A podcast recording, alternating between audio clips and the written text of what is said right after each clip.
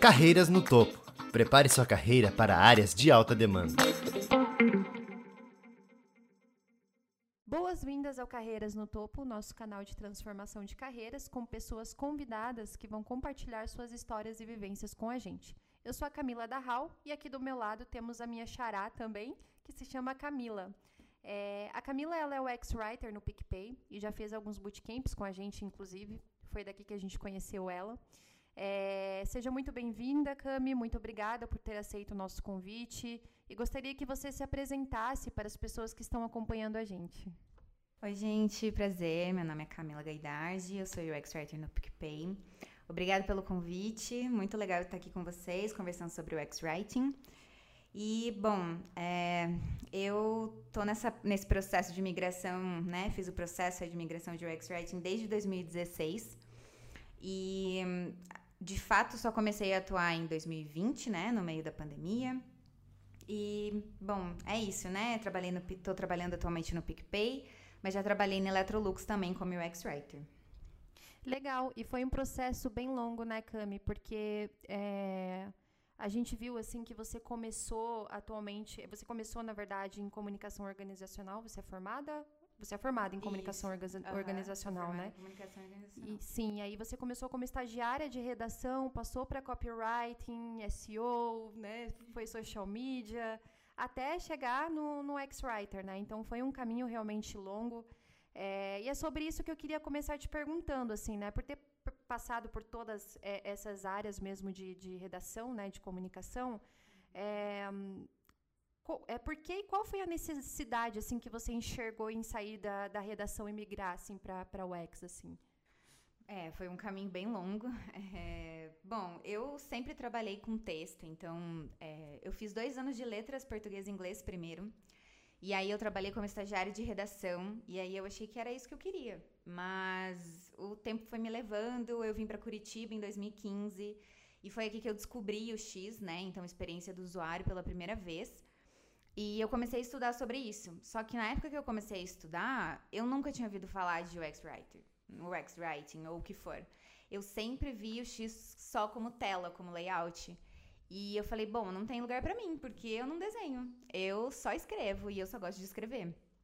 E aí foi foi indo, assim. Eu continuei estudando sobre isso e continuei seguindo na carreira ali de copywriter, tentei SEO por uns meses, é, trabalhei como social media, enfim, passei por tudo de texto, mas eu sempre sentia falta de alguma coisa, assim. Então, é, acho que até foi por isso que o, o texto da tabela, né, da comparação das escritas foi tão fácil para eu fazer, assim, óbvio, né? Ele foi complexo na construção, mas eu acho que foi tranquilo para eu fazer porque eu sabia exatamente o que era copywriting, porque eu tinha trabalhado com isso e eu sabia das faltas que eu sentia no dia a dia da, da profissão. Então, quando eu comecei a pensar sobre isso, de putz, tô aqui como copywriter e não tá rolando, sabe? Não tô muito feliz, o que que tá faltando? Isso é muito de perfil. Tipo assim, eu não tô dizendo que copywriting não é legal, jamais. É, inclusive, eu trabalho com pessoas ainda que são da área de copywriting. A gente tem que estar muito alinhado. Mas é que para mim não estava funcionando. E aí o que eu sentia falta era esse contato com o usuário. O copywriting a gente tem muito, a gente tem óbvio, né, várias metodologias de escrita, de convencimento, é, de venda, de, de hum, escrita vendedora, né, para você encantar as pessoas. Isso é muito legal uhum. e tem muita gente incrível no mercado.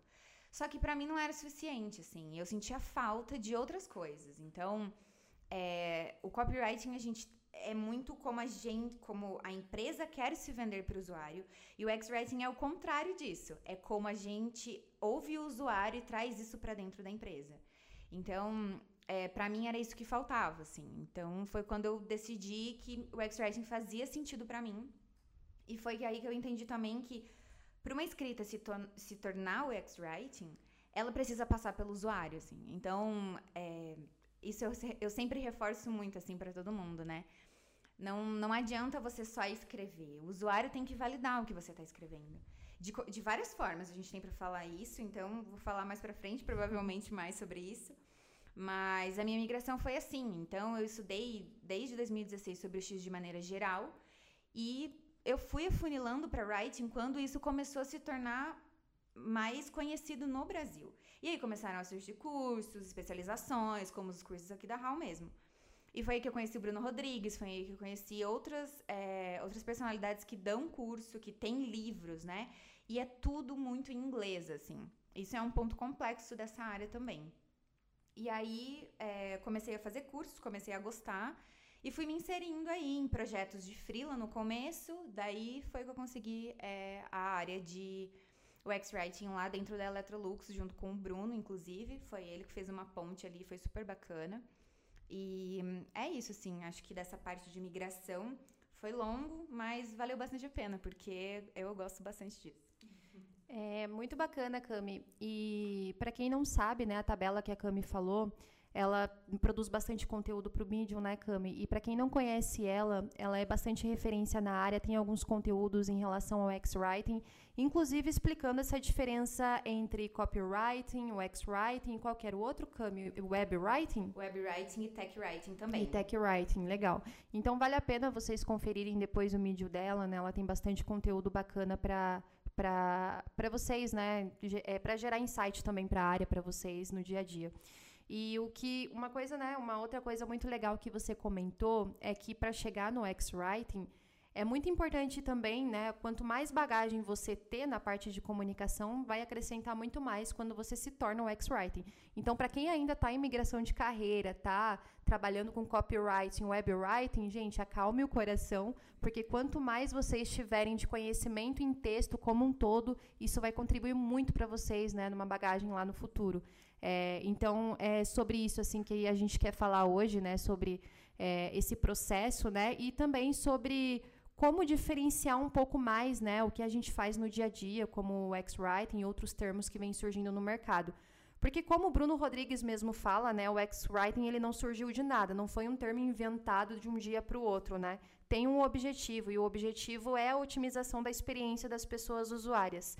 É, hum, e aí eu queria perguntar para você, Cami, é, como né, a gente tem esses objetivos em comum também, como SEO, X-Writing, claro que o objetivo de escrita é um pouco diferente, mas se você for colocar no final assim das contas, é, SEO também é sobre pessoas, é sobre experiência, é sobre a gente trazer escaneabilidade no conteúdo e fazer com que as pessoas consumam né, os nossos conteúdos de forma mais saudável possível, assim, e que realmente direcionem ela para aquilo que elas estão precisando ou né, que elas adquiram conhecimento que elas estão buscando.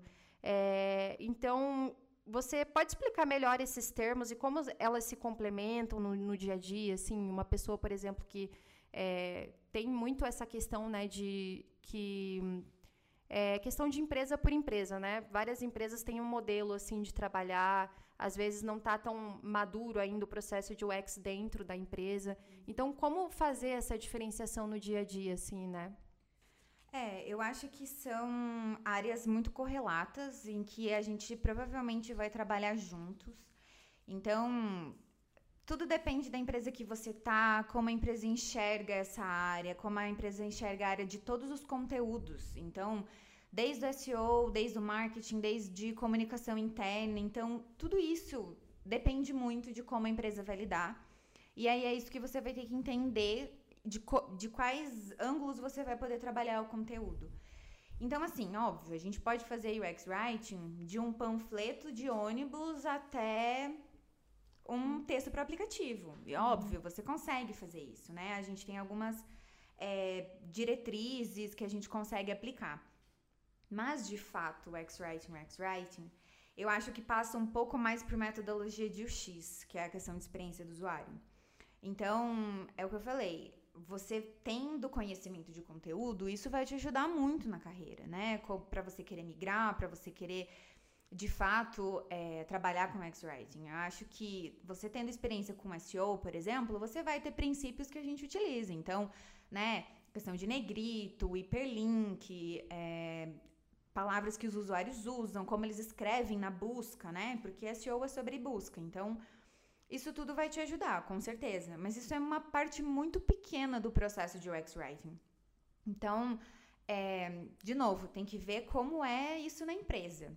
Óbvio que tem empresas que estão começando que o trabalho vai ser muito mais fácil e muito mais fluido de você trabalhar com outras equipes. Então, por exemplo, uma sua empresa está começando e é, você vai ser a primeira pessoa de UX Writing na empresa e vocês vão construir o site da empresa, por exemplo. Óbvio que você vai trabalhar com a pessoa de SEO, com a pessoa de marketing, com a pessoa de growth, enfim, com as pessoas que estão construindo aquilo, né? É, para você tentar entender como que você vai organizar essas informações, quais informações vai estar lá dentro. Então são todos princípios que você precisa entender, priorizar. Não dá para colocar tudo num site, né? É muito conteúdo, as pessoas, a gente já sabe que as pessoas ficam pouco tempo em telas, então você precisa entender essa priorização de conteúdo. Isso é skill de UX Writing. Então, é aquilo de novo, quanto mais experiência você tem em mexendo com conteúdo, mais longe você consegue ir e aprofundar esses conhecimentos quando você estiver atuando de verdade. Assim como a gente fala muito no mercado sobre pessoas que têm vindo da biblioteconomia, por exemplo, né? A questão de categorização, a questão de organização, isso tudo também se encaixa dentro das skills de UX Writing. Mas eu acho que tem esse. É uma coisa que eu também sempre comento assim com as pessoas sobre essa questão da transição e que eu acho que torna um pouco mais palpável o dia a dia de um UX Writing. É porque o X-Writing, a parte de escrita, ela é a última. Literalmente, é tipo assim, só lá no finalzinho, sabe? Por exemplo, hoje, no meu dia inteiro, eu não sei se eu escrevi alguma coisa em uma tela. Entende? No meu, hoje, o meu dia a dia hoje, que é uma quinta-feira que eu trabalhei. Então, eu, eu não lembro de ter escrito alguma coisa em tela, sabe? Por quê? Porque eu tava pesquisando, porque eu tava lendo material, eu tava alinhando o roadmap, que é o planejamento das ações que a gente vai entregar com pessoas. Então eu sempre comento isso de é muito importante você saber o que é o X, o que, você saber as metodologias de pesquisa, você saber as metodologias de UX writing, de design também, acessibilidade. Então, porque você vai trabalhar numa equipe. Então, para trabalhar em equipe, você precisa saber conversar com essas pessoas, você precisa saber o, qual é o seu papel e qual não é. Então, a gente tem é, muitas delimitações, assim, de, de trabalho em equipe, de metodologias que a gente usa para entender que texto vai e que texto não vai. Então, é, é isso, assim, eu acho que as metodologias de UX, essa questão de entender pesquisa, a questão de entender como se forma uma equipe de produto, como que nasce um produto como que é planejado nascer um produto. E a escrita de UX Writing é para produto. Então, é, a gente tem várias disciplinas que podem ser agregadas a isso. A gente tem pessoas do marketing que trabalham com a gente num aplicativo, a gente tem pessoas de é, SEO que trabalham com a gente em relação a construir um site que a linguagem desse site tem que estar tá próxima do que o usuário vai achar dentro do aplicativo, porque as coisas são. O usuário vê como uma experiência só, ele não vê como uma experiência separada.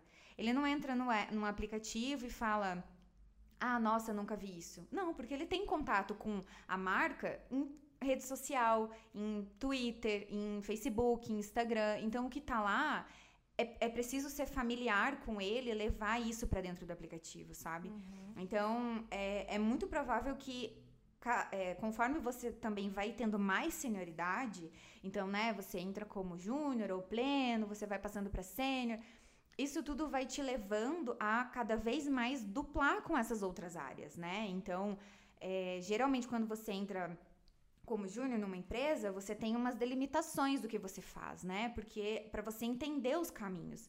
Quando você vai tendo uma senioridade maior, você acaba ampliando isso. Então você já consegue duplar com pessoas do marketing, você consegue entender até onde vai o teu papel de writing, até onde vai o papel de writing do marketing. Então, é, eu acho que isso, de novo, né? Tudo depende muito de como a empresa trabalha, mas são coisas que a gente tem visto cada vez mais, porque a pandemia trouxe muito a, o produto para o centro, assim. Então, né, a gente usa muito app, a gente usa muito celular. Então, é, isso tudo beneficiou, assim, para o X-Writing começar a se destacar no mercado e ter literalmente essa separação.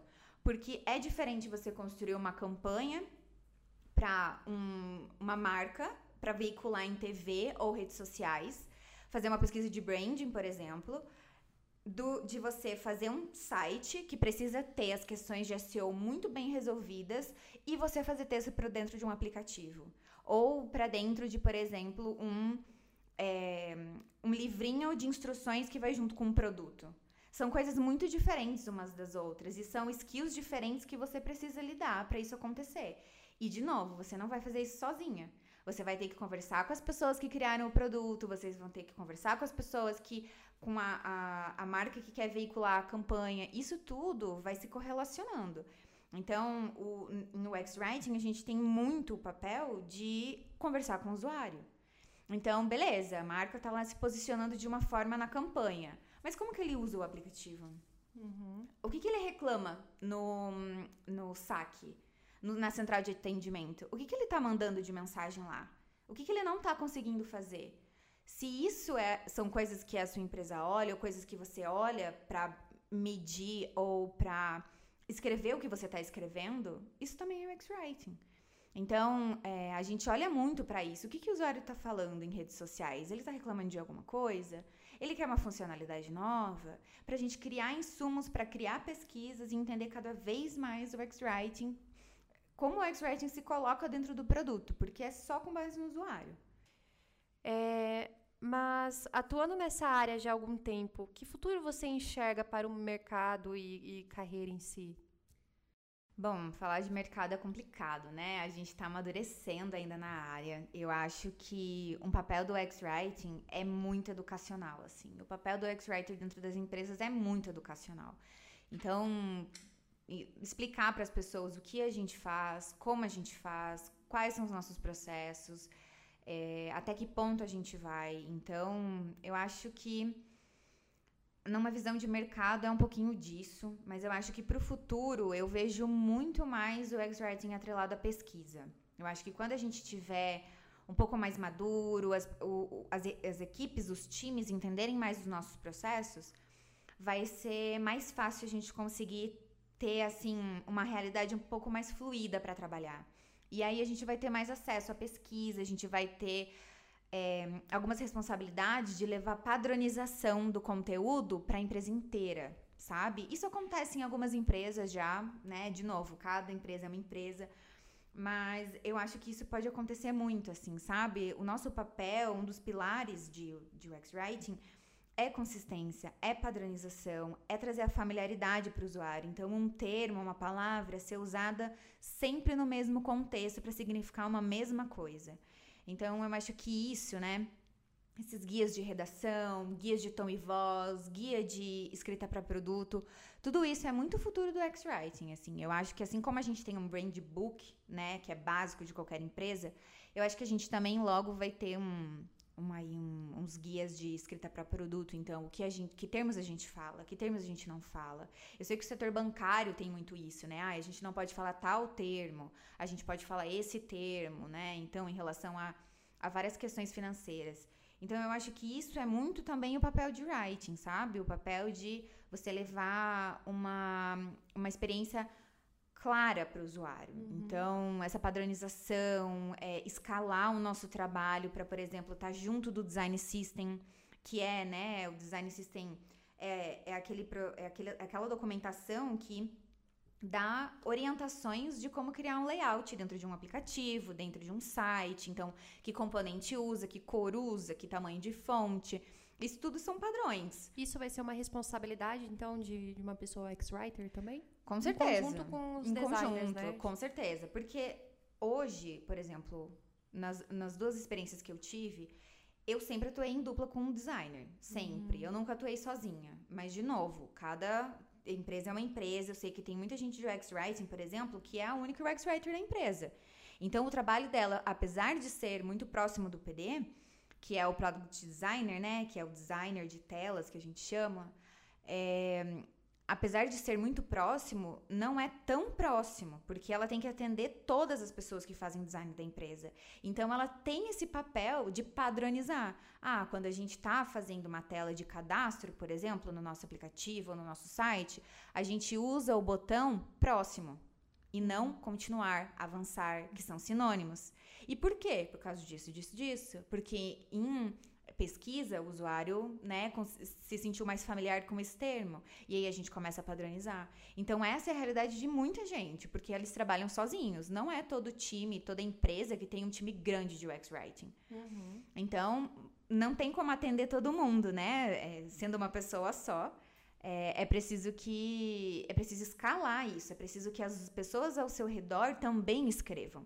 E para isso o X-Writing precisa dar esses indicativos e esses padrões. A gente usa o botão tal, a palavra tal para o botão tal no momento tal. Então a gente usa qual é como a gente escreve título é no infinitivo é no imperativo então tudo isso são padronizações são consistências que as pessoas de UX writing vão definir para que as outras pessoas da empresa também possam escrever. Então eu uhum. acredito muito nisso para o futuro, assim, essa padronização, essa, essa questão de escalar o texto para outras pessoas, de ser algo comum para todo mundo da empresa. Ah, então a gente fala sempre no imperativo. Todo mundo sabe na empresa que a gente fala no imperativo, sabe? Então eu acho que é muito disso, assim, essa, essa consistência de palavras que todo mundo na empresa usa. Até, por exemplo, para criar uma apresentação de PPT para mostrar uhum. para outra equipe. Isso envolve todas as áreas, né? Então, vai ser marketing, vai ser produto, vai ser né, design, enfim. Sim, vai Entendi. ser todo mundo, uhum. vai ser uhum. todo mundo. É, o ideal é que seja, né? Porque é uma empresa só. Então, uhum. Então, por mais que, sei lá, você, sua empresa tenha um app, um site e redes sociais, o certo é que a empresa fale do mesmo jeito em todos os locais, né? É, não é nem do mesmo jeito, assim, mas com aquele mesmo. Define uma personalidade é, pra marca, É, uma personalidade, né? exatamente. Uhum. Que é a questão de tom e voz, né? Sim. Então, ter aquele tom que você sabe, aquela voz que você sabe, ah, é aquela empresa. Uhum. Porque a gente uhum. sabe que, por exemplo, Netflix, né? Sim. Netflix no app, por exemplo, ela é muito mais técnica, se você for ver. Nas redes sociais ela é muito mais livre, uhum. ela brinca, ela zoa, então é muito é muito diferente assim. E por quê? Porque tem abordagens diferentes mesmo, né? Uhum. Então, é, o app ele é muito mais, ele precisa orientar você a usar um produto. E é isso que o X-Writing, né? Ele te orienta a usar alguma coisa. Mas na rede social eu não vou orientar nada. Uhum. Na rede social eu quero que você engaje, que você interaja. Então muda muito mesmo de, de, de tom, assim. Muda uhum. bastante, mas a voz é a mesma. Porque é uma única personalidade, né? Então, é bem bacana, assim. Eu vejo um pouquinho disso pro futuro de UX Writing. Faz uhum. bastante sentido, Cami. E pensando, assim, né, no mercado, é... quais habilidades, assim, é, tanto comportamentais ou até mesmo, até mesmo técnicas você julga indispensáveis, assim, pessoas que já são ex-writer, por exemplo, ou até mesmo aquelas que ainda estão em migração de carreira, né? Uhum. Bom, eu posso falar de dois lados, né? Soft skills, que a gente fala, né, basicamente ali aquela questão de comportamento, nem tanto de técnica. Mas eu acho que é isso. Como eu falei, o X-Writing tem muito papel educacional, assim, de falar para as pessoas o que a gente faz, como a gente faz, até que ponto a gente vai, o que, que a gente define ou não. Então, a gente vai ter que estar tá sempre conversando com as pessoas. Então, trabalhar em grupo é muito necessário. A gente precisa ter muita paciência também, porque a realidade de pesquisa e de construção de produto não é do dia para noite. As coisas demoram para acontecer e demora para você ter dados que justifiquem as suas escolhas. É, eu acho também que tem que ter muito senso de colaboração, porque nada você faz sozinho. Nada, nada, uhum. nada você faz sozinho. Então, quando eu comecei, eu trocava ideia com a galera no LinkedIn, eu ainda troco, eu ainda tenho conversas marcadas com várias pessoas do, mensais, assim. Então, por quê? Porque é uma área nova, tá todo mundo aprendendo, de repente muda alguma coisa e a gente precisa se atualizar. Então, é uma uma, uma soft skill também que eu, que eu vejo que é bem importante, que é essa vontade, assim, sabe? Uhum. Essa é, proatividade mesmo, porque só os cursos show. Eles te dão uma bagagem e uma e te impulsionam de forma muito boa, mas você vai estar sempre tendo que se atualizar, porque as coisas mudam, a tecnologia uhum. muda, o mundo muda. A gente passou por uma pandemia, agora vai saber o que vai acontecer daqui três anos, eu não sei. Então, é, eu acho que essa proatividade precisa existir. E hard skills, assim, que a gente coloca mais né, na parte técnica de ferramentas e etc isso depende também muito da senioridade, porque é, eu sei que às vezes dá uma ansiedade, né? Ai, meu Deus, eu preciso aprender a mexer em todas as ferramentas. Gente, não é sempre assim. Às vezes, se você entrar como júnior, você primeiro que você não precisa saber nada como júnior. Uhum. Você tem que ir disposto a querer aprender e absorver o máximo. Então, você pode, com certeza. Tem várias ferramentas que são grátis. Então, por exemplo, o Figma, que eu uso todos os dias. É Sim. É grátis. Você pode entrar lá, pode mexer, pode ver tutorial no YouTube. Tem um monte de coisa. O Miro também, você tem como é, ter conta no Miro grátis, né? Então você também consegue mexer, você também consegue é, entender um pouco da ferramenta. que mais? Notion.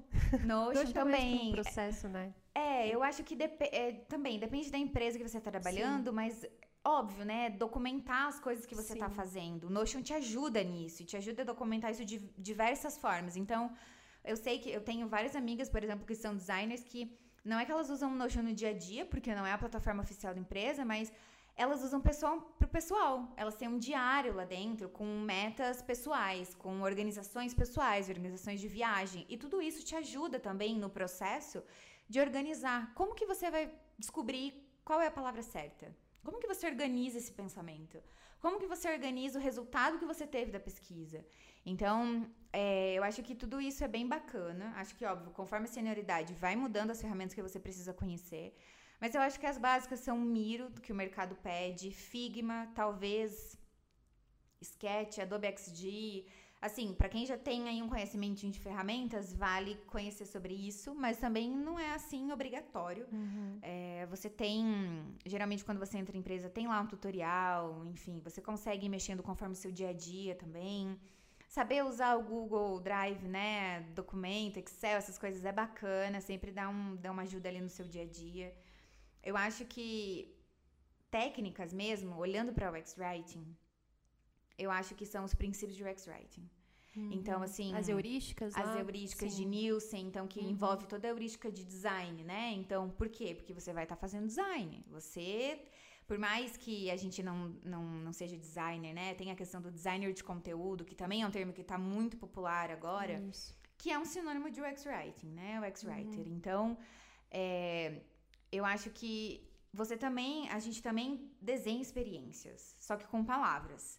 E se a gente tirar todas as palavras de um aplicativo, as pessoas não sabem usar. Uhum. Elas não vão saber usar, elas não vão saber pedir uma pizza no iFood. Se você tira a, o, o, nome do sabor, a quantidade de pedaços, o valor, quando coloca o cartão, aonde, a pessoa não vai saber pedir. Então você precisa também entender das heurísticas de design. Ah, como que esse botão vai estar acessível para um leitor de tela? Para uma pessoa entender que ela, ali é o botão que ela vai colocar o cartão de crédito e pagar. Uhum. Então, é tudo muito atrelado. É por isso que eu falo, a colaboração é muito grande. Você não faz sozinha. Então, é, o pessoal de design vai construir, vai, vocês vão construir juntos, geralmente, né? Então, ah, como que a gente está pensando? Tá, mas quais são os textos que tem aqui nessa tela? Ah, tem que falar de cartão aqui ou é uma tela nova? Sabe? A gente tem que falar que é, o sabor é nessa tela ou é na tela de pagar? Tem uma, tem uma lógica de construção de fluxo. Então, essas, essas coisas básicas, assim, o expert precisa saber. Ah, como que o usuário navega? Qual que é o modelo mental dele, por exemplo? A gente pode ver pelo próprio e-commerce hoje em dia, né? Mercado Livre, Magalu. Como que é o processo de compra? É muito parecido.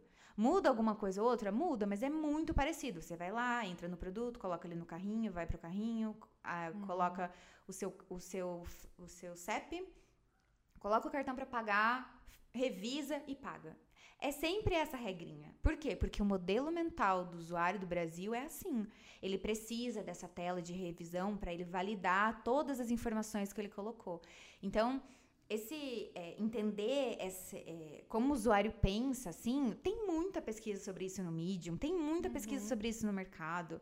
É, o Nielsen Norman tem um site maravilhoso, cheio de coisas falando sobre heurística, Sim. sobre pesquisa, sobre writing, sobre como o usuário lê que ele lê em F, como que ele escaneia a tela. Então, uhum. Então, assim, tem muita coisa que dá para o usuário entender.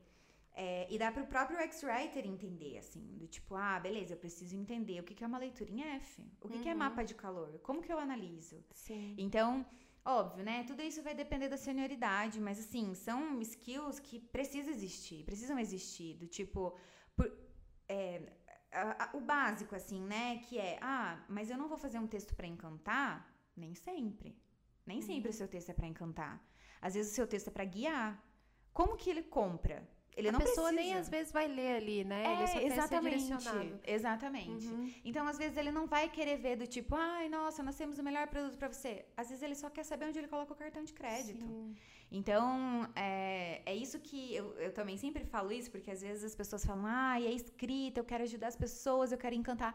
E isso às vezes frustra as pessoas, porque não é assim. Sempre quer fazer tudo perfeito, né? Exatamente, E- não é assim. E eu acho que uma frase, uma frase, né, que eu li assim de um texto seu que você fala muito desse dia a dia de, de, de UX writer, e você fala que todo esse fluxo, né, de você entender como direcionar, né, as pessoas usuárias de forma que ele realmente chegue a concluir alguma ação, algo que ele está buscando.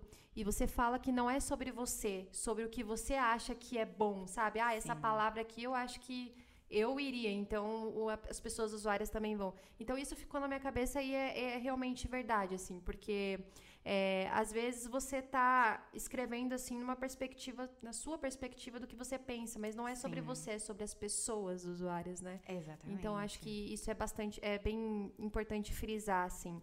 E Sim. aí, né, só para complementar, assim, até fora daqui a gente estava conversando sobre é, pessoas que não precisam de portfólio, né, para entrar no mercado. É, eu acho que isso já é um grande alívio para muita gente, né, que acaba ficando muito ansiosa também para, meu Deus, como que eu faço portfólio e tal. É, pode comentar, né, um pouco sobre isso? Claro, claro. Eu acho só para finalizar a questão ali também de, de- a gente não é o nosso usuário. A gente está construindo o produto com um viés já sabendo de como funciona. O usuário não sabe. Então a gente não é o nosso usuário. A gente precisa entender como é o nosso usuário. Então, às vezes a pesquisa não acontece porque é burocrática, mas a gente tem outros lugares para recorrer. Redes sociais, o call center, o atendimento. O que, que o usuário está reclamando? O NPS, né? Que muitas vezes a gente vai lá e coloca cinco estrelas, duas estrelas e comenta alguma coisa. Então ali a gente consegue ter muita base também de como o usuário fala, como ele fala do nosso produto. E já tem muito insight ali já. É, eu acho que sobre a questão do portfólio, de fato, gente, não, não precisa de portfólio. É, eu acho que isso é uma, é uma, uma ansiedade mesmo, porque a gente vê, né? Ah, designer tem portfólio. Claro, porque o dele é visual, é visual, entende?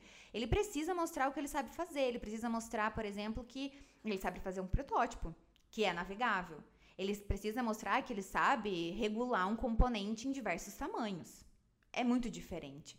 Agora, UX Writing é muito complexo, assim. Eu conheço poucas pessoas que já estão trabalhando na área que têm um portfólio. Então, isso é uma, é um, é uma pauta que, que aparece muito na comunidade. Ai, como que eu monto meu portfólio? Ai, como eu começo? Ai, será que eu preciso para uma entrevista? Nem sempre, porque o que acontece é que quando você está fazendo parte de um processo seletivo, você pode até ter o seu, seu portfólio, mandar coisas mais básicas. Tem gente, por exemplo, que faz aquele hum, UX Writing Challenge, que são 15, são 15 desafios diários, que você se inscreve num site lá, e aí eles te mandam 15 desafios diários. Todo dia manda um desafio. Para você escrever um texto para um objetivo. Então, você tem que é, olhar ali o que é te dado de informação e construir um textinho. E tem muita gente que faz isso como portfólio, eu acho que funciona super, eu acho que é bem bacana. Teve gente é, que, fez um, que fez coisas muito criativas, assim, é bem legal. Mas a maioria das vezes, quando você entra num processo seletivo, as empresas vão te dar um case. Então elas vão te dar um caso de uso e tipo assim. Ah, e a Netflix vai fazer uma nova, uma nova plataforma, uma nova funcionalidade dentro do app. E aí, o que a gente precisa mostrar para o usuário é isso, isso e isso. Como você faria? E aí, você vai ter que mostrar o seu processo. Como que você começou? Ah, você fez pesquisa para entender o que que é a Netflix, os objetivos de negócio dela. Ah, beleza, coloca lá no portfólio. Ah, você fez também. é, você ideou alguns textinhos primeiro. E aí depois você testou com, sei lá, sua mãe e seu pai. Ah, legal, coloca lá que você fez isso. Você testou com sua mãe e com seu pai. Qual foi o resultado? Ah, bacana. E aí, o que, que você refinou depois desse teste? O que, que você ajustou? Por quê? Com base em quê? Ah, porque o, o- sua mãe e seu pai, né, que são usuários nesse caso, é porque eles falaram? Ou porque você viu que lá no app da Netflix eles têm outro tipo de palavra pra dizer o que você estava querendo dizer? Então, assim, tem muita coisa que dá pra fazer. E, e nem sempre é preciso portfólio. Uma pessoa júnior, por exemplo, como que ela vai ter portfólio se ela não tem experiência? Até mesmo para eu montar o meu portfólio, que ele está sempre em construção, é muito difícil, porque é, é o que eu comentei. O X-Writing, ele é, o, é a última parte do processo. Então, no meu portfólio, eu preciso dizer da onde que o projeto começou, por que, que ele está existindo, com quem que eu trabalhei, quais foram as métricas que a gente colocou para criar esse projeto, por que, que eu escolhi essas palavras, que metodologias que eu usei, com quem que eu testei, eu não testei, por quê?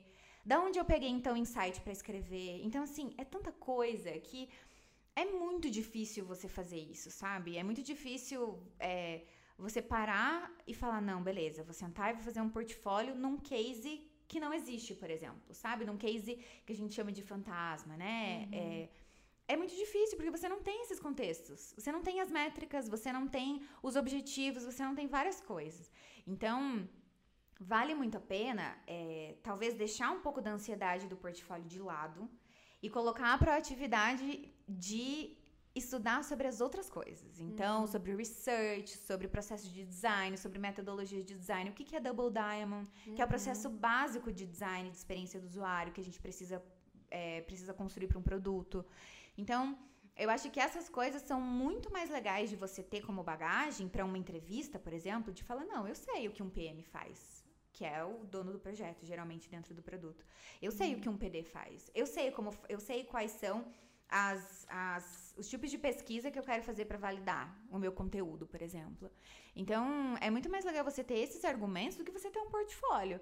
Porque um portfólio depende de tanta coisa, de, depende da empresa, depende de muitas coisas, uhum. sabe? Então, é óbvio que para pessoas mais sêniores você vai ter, né? Vai ter coisas bem bacanas para colocar. Mas agora, para quem tá começando, para quem quer migrar, eu acho que o legal é você é, pegar a sua bagagem que você tem dos seus outros empregos. Então, por exemplo, ah, mas eu não trabalho com texto. Não tem problema. Você não trabalha com pessoas? Você não, te, você não trabalha com uma equipe? Como que é a sua colaboração no dia a dia? E quando você tem conflito, como é que você age? E se você não consegue fazer uma coisa que você acredita naquele momento, porque uma meta tem que ser batida, como é que rola? Como é que é? Então, sabe, essas coisinhas assim, se uhum. é, ressaltar isso. Ah, eu sou uma pessoa que colabora muito bem. Ah, não, tendo, mesmo tendo conflito, eu entendo. Eu vou lá, eu documento que não dá para fazer assim agora, mas quem sabe depois. Então, tem muita coisa que você pode pegar da sua história e e ressaltar isso. Ah, eu já trabalhei com vários tipos de conteúdo. Eu sei o que é diferente de UX Writing. Eu sei o que é copywriting. Eu sei o que é UX Writing. Então, uhum. acho que isso é muito bacana porque você consegue até defender a, a posição de UX Writing, sabe? No time. Ah, por que, que precisa de um UX Writing? Por que, que não pode ser qualquer pessoa que escreve? Então, eu acho que essas coisas são bem bacanas de, de focar mais nisso do que no portfólio, sabe? Eu acho que o portfólio é uma ansiedade do mercado. Sim. mas eu acho que não tem tanta necessidade. As pessoas colocam bastante limitação, né? E você falar isso é legal porque abre o leque também de possibilidades, né? De como você Sim. pode trazer o que você fez, né, no passado, enfim, e colaborar para um, né, um, um cenário atual da empresa e tudo mais. É, mas, cara, eu ficaria até amanhã aqui falando, porque o X-Writing tem muita coisa para falar, mas a gente vai ter né, novas oportunidades é, mais para frente. A gente vai trazer muita coisa sobre conteúdo.